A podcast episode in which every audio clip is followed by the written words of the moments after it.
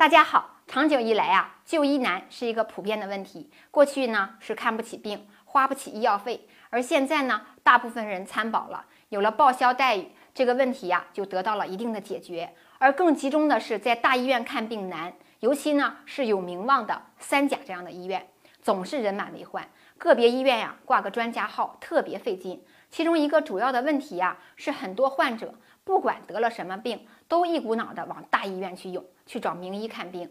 确实呢，相差不多的挂号费和诊疗费，大家当然更愿意让权威专家来看，更信赖嘛。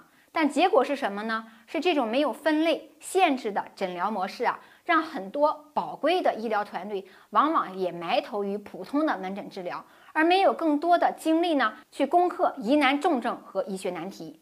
各类基层医院有时候是冷冷清清，反差很大。我们在之前的节目中也跟大家分享过，那同样患病，在大医院报销的比例和在普通医院报销的比例啊，也是不一样的。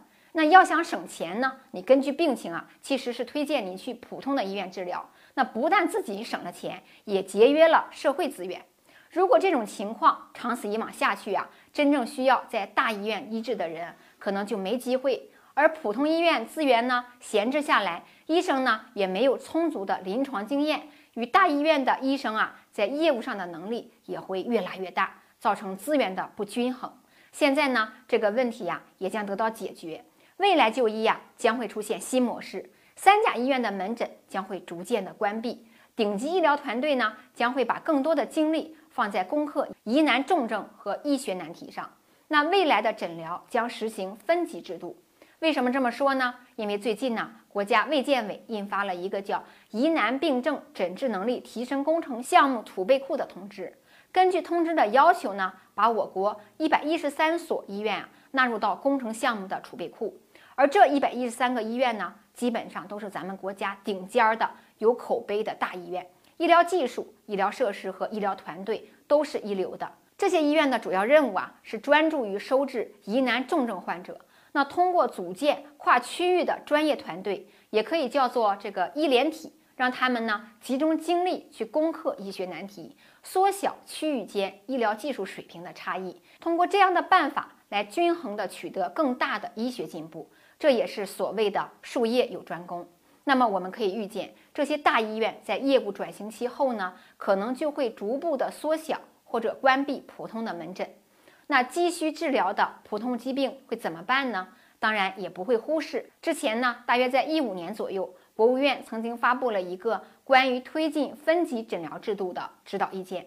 那么这次呢，就是很好的实践，通过分级呀，把各级的医疗机构进行科学合理的定位。简单理解呢，就是各级医院呢各干各的事儿，三级医院来发挥优势，专门去处理各种疑难重症、急症，而二级医院呢可以去接受三级医院转诊过来的他所力所能及的医治范围，像普通的处置啊、恢复期的治疗等等。基层卫生机构呢可以集中的诊治慢性病、常见病，当然这也需要一个过程。